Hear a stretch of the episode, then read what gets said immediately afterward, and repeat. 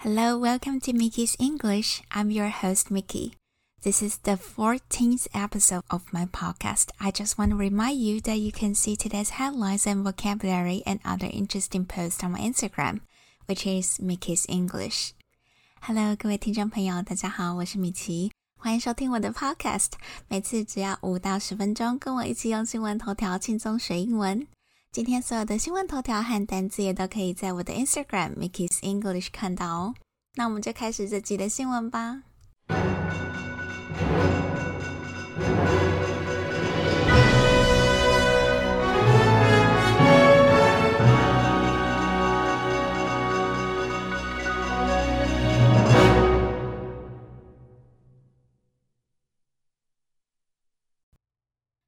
Many rich countries are moving in the direction of liberalizing surrogacy laws. Many rich countries are moving in the direction of liberalizing surrogacy laws. 很多富裕的国家都往松绑代孕法的方向前进。在这个头条当中，in the direction of 是个很重要的片语，它的意思是朝什么什么方向前进。We are walking in the direction of the mountain. We are walking in the direction of the mountain. 我们朝着山的方向前进。下个单词是 liberalize。liberalize。L I B E R A L I Z E，它是使自由、使宽松的意思，通常都用于把法律或者是什么系统变得更加的宽松。那这个字是由形容词 liberal 自由的而来的。 它在这个形容词后面加上代表使点点点的动词字尾 i z e，把它变成动词。Both candidates promise to liberalize trade laws to allow for more imports. Both candidates promise to liberalize trade laws to allow for more imports. 两名候选人都承诺要放宽贸易法，以允许更多的进口。下个单词是 surrogacy, surrogacy, S U R R O G A C Y，它是个名词，是代孕的意思。所以，surrogacy is the action of a woman having a baby for another woman who is unable to do so herself. Surrogacy 就是由一个女人帮另外一个无法生育的女人生小孩的行为。 那在这边稍微补充一下，借由代孕而生出来的小孩，这叫做 surrogate baby。surrogate baby。The second headline is Grocers fight hero pay mandates for frontline workers. Grocers fight hero pay mandates for frontline workers. 零售商抵抗发放给前线员工的英雄津贴命令。因为美国的疫情非常的严重，而在大型连锁超市工作的第一线员工也都是染疫的高风险族群，因此一些美国的地方政府就通过法案，要求一些零售商要为这些前线的员工加薪，那一般都是一个小时大概多四块钱美金。但是不是所有的零售商都可以接受这样的安排，像是有些零售商他就会同意说。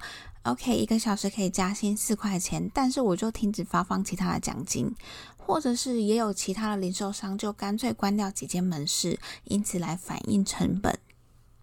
这个头条的主词是 grocer，grocer，G R O C E R，它是个名词，意思是杂货电商或者是零售商的意思。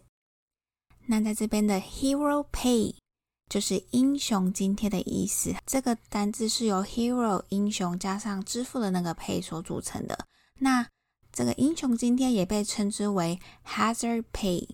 hazard pay 这个 hazard 的拼法是 h a z a r d，那它这边就是危险的意思。所以英雄津贴又被称之为危险津贴。这个单字是 Mandate。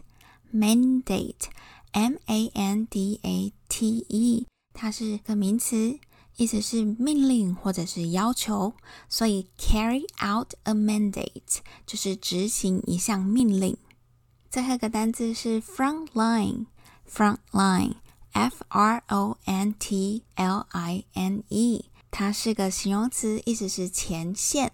这个单词应该蛮好想象的，就是 front 加上呃线的那个 line 所组成的。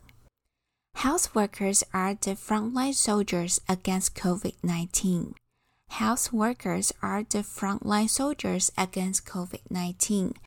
卫生医疗工作人员是对抗新冠肺炎的前线士兵。The third headline is China's top diplomat takes hardline stance in first call with new U.S. Secretary of State. China's top diplomat takes hardline stance in first call with new U.S. Secretary of State. 中国高级外交官员在与新上任的美国国务卿第一通电话中采取强硬的态度。中国外交官员杨洁篪在与美国国务卿布林肯通电话的时候，怪罪美方让双方的关系降到最低点，而且拒绝接受大家对他们香港和新疆政策的批评。这个头条第一个单词是 diplomat，diplomat，d i p l o m a t，它是个名词，意思是外交官。She is a skilled diplomat and an expert negotiator. She is a skilled diplomat and an expert negotiator. 他是名手腕高超的外交官，也是名谈判的专家。那在这边稍微补充一下，大使馆是 E M B A S S Y，。那在大使馆里面的各国大使就是 ambassador，ambassador，a m b a s s a d o r。在这个头条当中的第二单字是 hardline，hardline。H A R D L I N E，它是个形容词，意思是强硬的。这个单词应该也蛮好想象的，它就是 hard 很硬的那个 hard，加上线的那个 line，hard line 很强硬的，配上后面的那个 stance，S T A N C E 立场态度，所以 hard line stance 合起来就是强硬的态度。His hardline stance appears to have gained him greater popularity with the public。他的强硬立场让他受到广大民众的欢迎。这个头条的最后，Secretary of State 意思就是国务卿，也就是等于我们的外交部的意思。美国的外交部它被称之为 Department of State，Department of State 也就是国务院。